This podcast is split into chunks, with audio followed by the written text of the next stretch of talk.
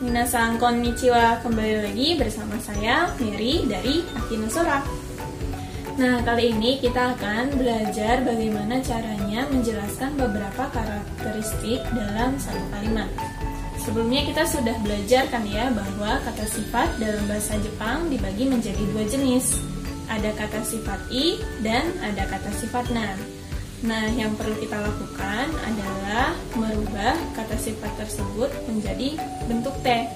Caranya, untuk kata sifat I, yang kita perlu rubah adalah akhiran I menjadi kute.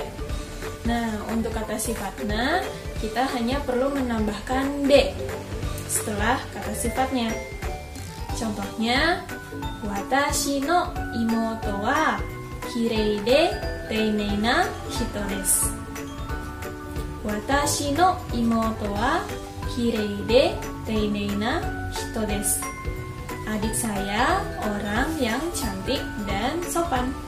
Nah, contoh yang kedua, Wina sensei wa kami ga kurokute mijikai desu.